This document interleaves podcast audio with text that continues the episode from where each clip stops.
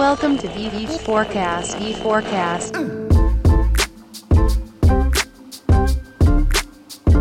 Este é o V4Cast, o podcast da V4 Company. Aqui entrevistamos grandes nomes do mercado e te deixamos por dentro das notícias mais relevantes do marketing digital do Brasil e do mundo.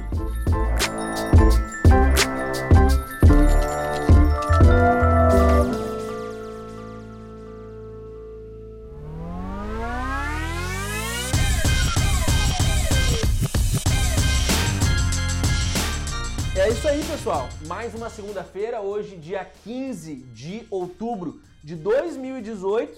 E o nosso papo, galera, semana passada a gente falou sobre a remuneração do cientista do marketing digital, desse profissional que a gente se entende, correto?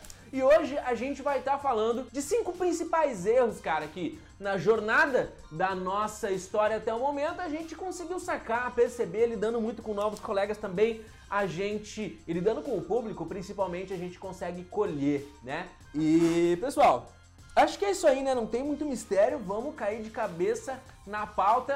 Um dos grandes aspectos que a gente sabe, que a gente colheu na nossa experiência como prestador de serviço de marketing digital é que os colegas que prestam esse serviço, assim como a gente presta, os colegas que estão ombro a ombro conosco, muitas vezes sabem de várias questões da prática do marketing. Vamos pensar, sabem sobre ferramentas, sabem sobre construção de sites, sobre investimento de mídia, mas existem muitos aspectos que fazem referência ao fundamento do marketing mesmo, que muitas vezes não é levado em conta. Para quem já está conosco e já é um cientista do marketing digital e já conhece muito bem o nosso conteúdo de qualificação, sabe que o ponto mais importante que a gente traz, ou pelo menos o ponto que a gente prioriza no nesse conteúdo de integração, são aspectos de fundamentos. É um aspecto de entender, cara, o que, é realmente esse tal de 4Ps, praça, preço, produto, promoção,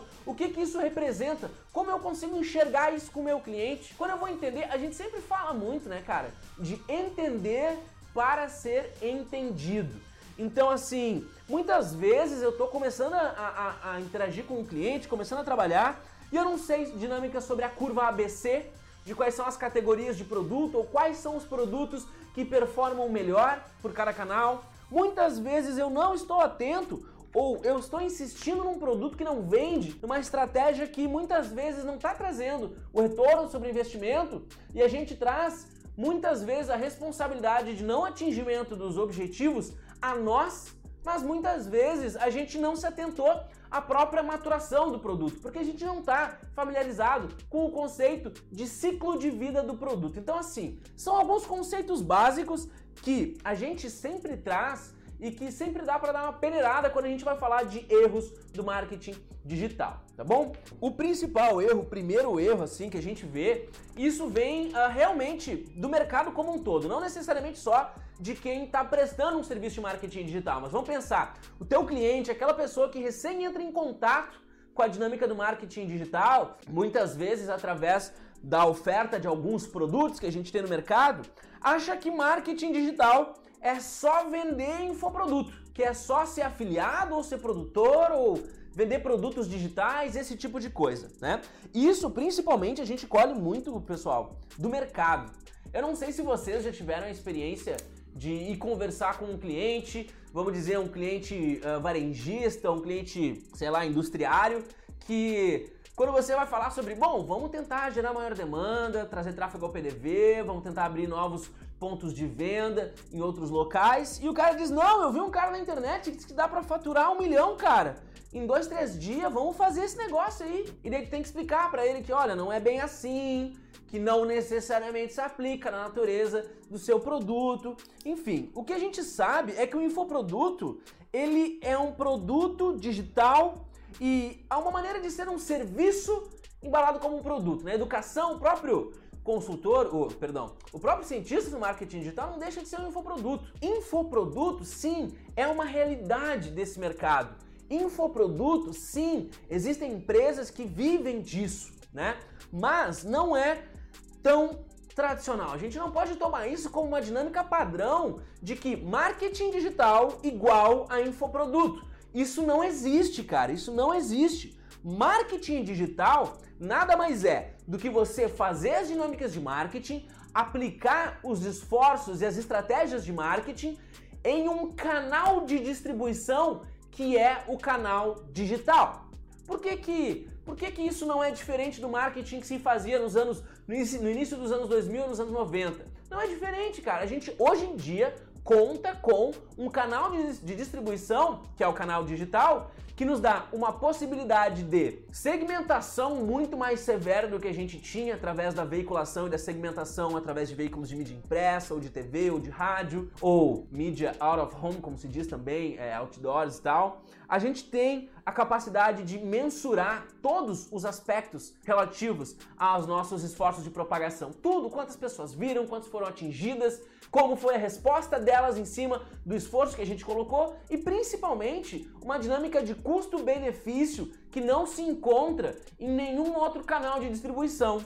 Nunca vai ser tão efetivo e barato você propagar uma mensagem no rádio, na TV, quanto é na internet. Então, cara, o conceito de marketing digital não significa ser afiliado ou ser infoproduto, ou ser infoprodutor ou trabalhar com infoprodutos. Isso é somente alguns dos produtos que têm vazão no ambiente digital. Mas marketing digital é muito mais do que isso.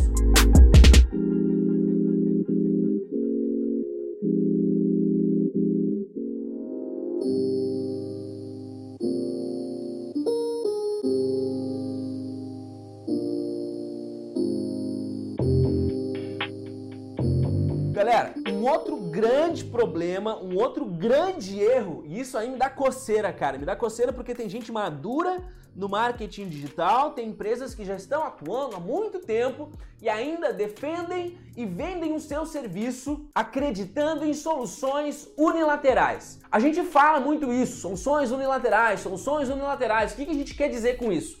Para quem nos acompanha uh, nas, outra, nas outras produções de conteúdo, também acompanha muito os discursos dos colegas, o meu colega Denner, ou ainda os meus colegas, o Rômulo e o colega Gustavo. Mas enfim, quando a gente fala em solução unilateral, é o típico, típico da coisa. Você tem um cliente e o cliente, ah, eu quero, uh, eu quero aparecer no Google. E daí você diz, bom, beleza, eu faço Google AdWords. Fim. Você vai estar fazendo uma campanha de Google AdWords, você vai estar tendo uma impressão ou competindo pela colocação nas respostas de determinado grupo de palavras-chave, do qual são serviços direto ou adjacente ligados a esse cliente, mas não necessariamente vai colaborar para o processo de vendas como um todo. Talvez ele vai aparecer ali no Google, que era o objetivo dele, mas não necessariamente isso vai validar que ele vai vender mais, não necessariamente isso vai validar que ele vai ter mais exposição, não necessariamente isso vai garantir que ele vai ter retorno sobre investimento. Porque quando a gente fala de, bom, quando a gente fala de estratégias não serem unilaterais, é você não fazer uma coisa e acreditar que isso vai dar certo. É você não optar por uma fonte de tráfego e fazer todas as suas estratégias confiando em uma única chance de acertar. O que é não atuar através de soluções unilaterais? É entender que o seu cliente é complexo, que ele pode aparecer no Google, mas que também, quem sabe, ele pode não só no search, também aparecer no display, e ele pode também, quem sabe, se utilizar do Facebook Ads para fazer um canal de engajamento também com o seu público-alvo e pode entender que as estratégias que mais funcionam ainda são estratégias que não ficam concentradas em só uma dinâmica de solução. Da mesma maneira como pessoas que, ah, não, eu quero aumentar o tráfego do meu site, então SEO. Eu só vou fazer Search Engine Optimization. Como se não existisse outra dinâmica, outra saída e muitas vezes não compreendendo as particularidades que cada tipo de estratégia vai trazer para o seu negócio. Então, a gente tem que pensar no negócio do cliente como um negócio amplo.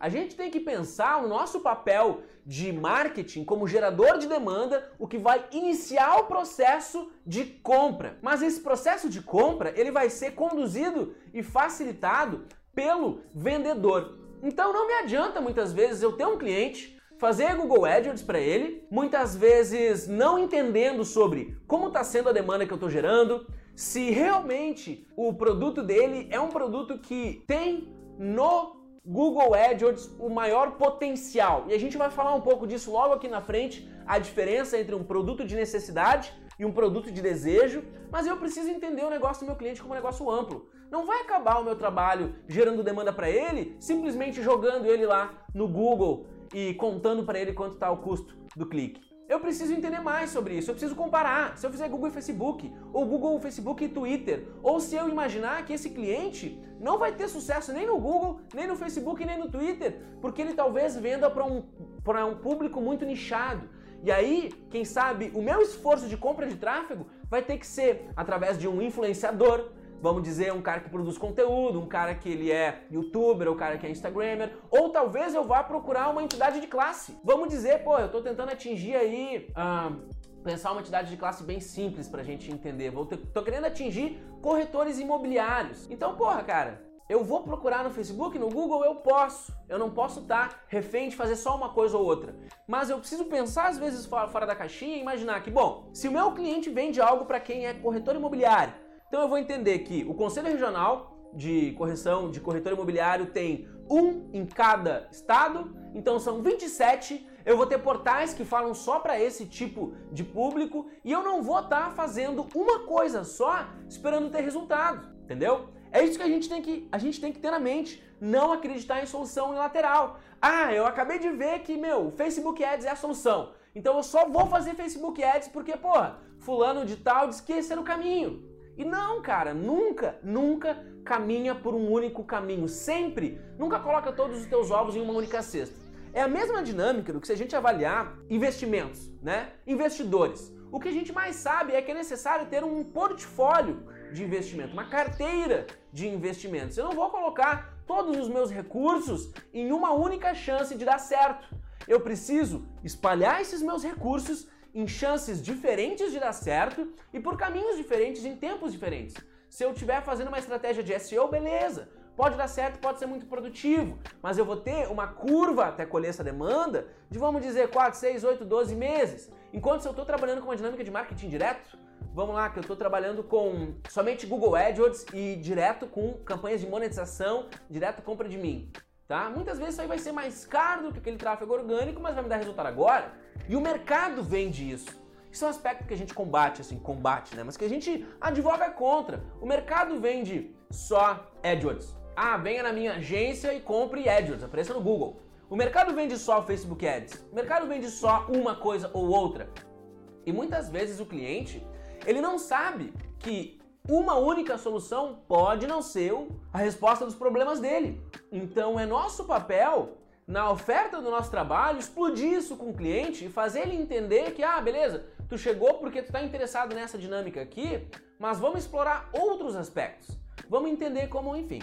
Eu não vou chover no molhado, eu quero que vocês compreendam se isso faz sentido para vocês, porque com certeza aqui na V4 Company, no passado, a gente já fez menos do que deveria e enfrentou um cenário de fracasso.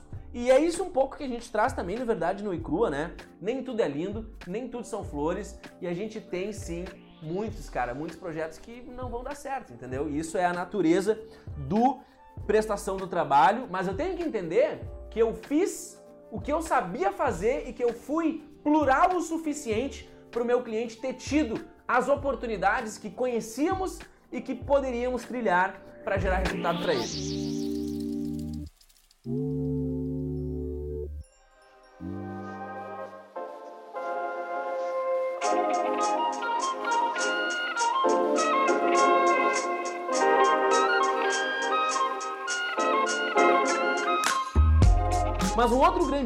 Acreditar que a empresa ela tem somente um público-alvo, ou somente uma persona, como se diz, né? E não é verdade, cara. Não é verdade. Cada empresa vai ter um pequeno portfólio de público-alvo, um pequeno portfólio de perfis de cliente que vão se utilizar da solução dele. Um bom exemplo, a gente estava falando de academia, a gente gosta de academia aqui. Academia é um é exemplo claro. As gran... Tu vai ver que a comunicação da maioria das academias tradicionais é vem ser fit, olha os caras sarados pra caramba, as menininhas magrinha, é isso que tem na comunicação, como se todo mundo, o objetivo fosse ficar gigante e as mulheres ficar super saradas. Isso é um puta erro. Por quê? Num ambiente de prestação de serviço B2C, como é uma academia, muitas vezes tu vai ter um perfil de público, perfil de público variado. A gente colheu na, cara, a gente viveu essa experiência de, valia, de validar grids de público, tá? Que Daniel, o que é um grid, velho? Um grid é quando eu cruzo objetivos, vamos dizer. Cara, um grid, um grid de largada numa corrida é aquele quadriculadinho preto e branco que tem, que são as faixas, né? Então, lembra daquilo para entender como a gente faz um grid de público.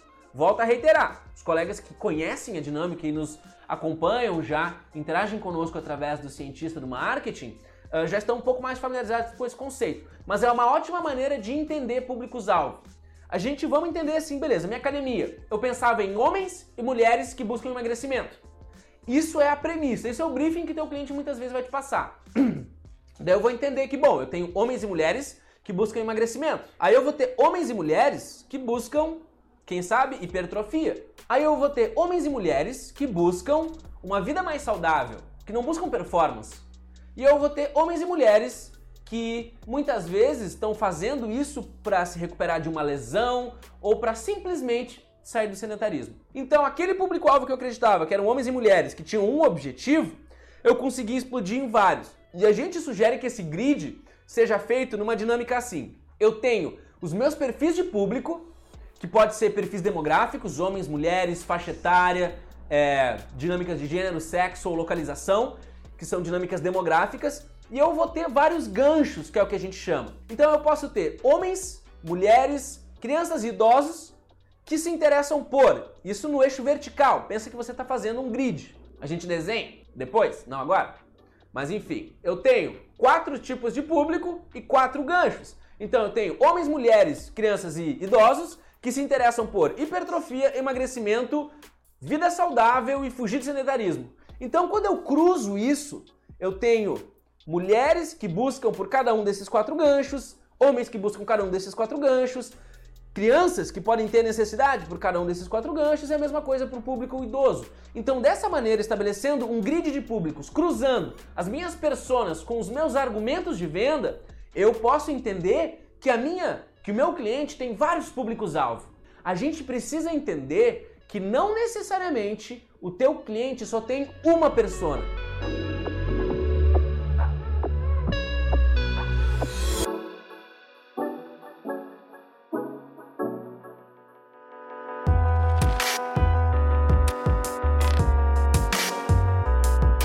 nosso último, por assim dizer, ou o quinto erro, é um dos erros que a gente vê uh, talvez mais acontecendo, que é desconsiderar o nível de consciência do seu consumidor.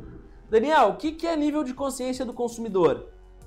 A gente entende que um público, para tomar uma decisão de consumo, ele enfrenta diferentes níveis ele talvez não sabe que existe um problema, tá unaware of the problem, daí ele se torna consciente do problema, ele, ele con, con, consegue entender que existe uma solução, para essa solução existe um vendedor, para essa esse vendedor tem uma oferta e aí ele vai chegar nesse momento de venda. Então, o que que isso me, me, me, me indica?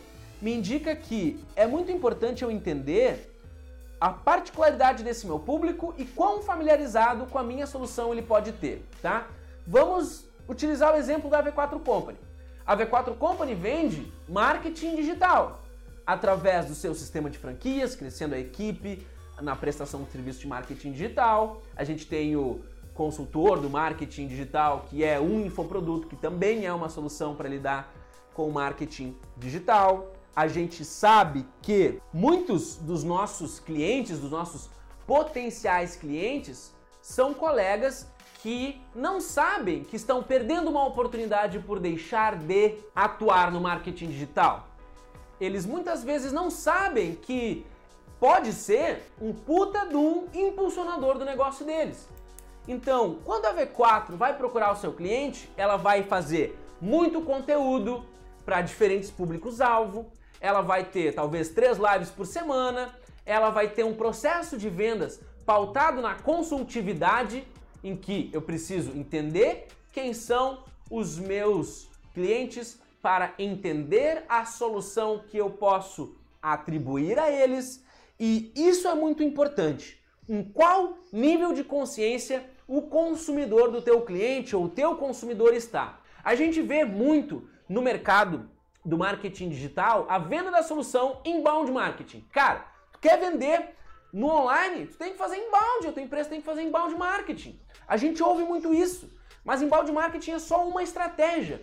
E é uma estratégia que serve para produtos com baixo, em que o consumidor tem baixo nível de consciência, como marketing digital. A V4 tem que fazer uma parte de conteúdo para encontrar as pessoas que vão poder comprar o nosso trabalho, educando elas, fazendo elas entender de que é uma oportunidade de investimento, de que pode ser relevante, de que tem um processo de vendas do qual ele não está se utilizando, que é a internet e que a V4 é a pessoa que pode solucionar esses problemas para ele. Agora, se eu estou vendendo no e-commerce, vamos dizer, tênis esportivos, Nike, New Balance, Reebok, tu acha que esse e-commerce vai vender através de inbound?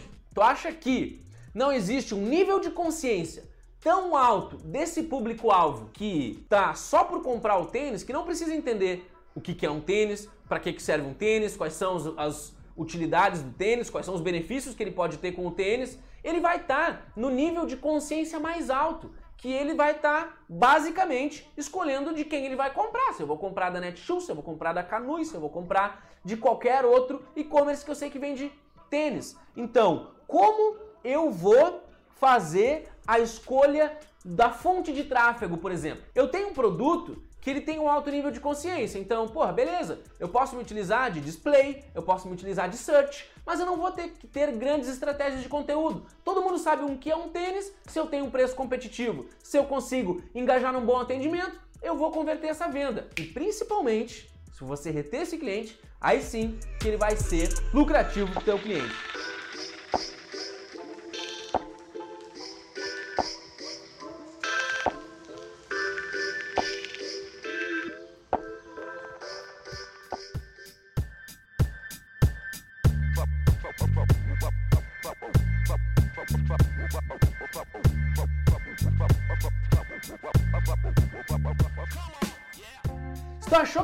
Live foi relevante, que teve pontos positivos, que realmente existem erros que a gente precisa estar atento a não cometer, compartilha essa live com quem tá errando, rapaz. Faça com que ele pare de errar. Indica com teu like se tá relevante esse conteúdo, se tudo que a gente tá fazendo tá sendo positivo ou não. É isso aí. Obrigado pela presença de todos, pessoal. Eu me despeço. Eu sou Daniel Grudzinski, sócio da V4 Company e aqui, gurizada, o nosso negócio é vender o seu. Boa noite.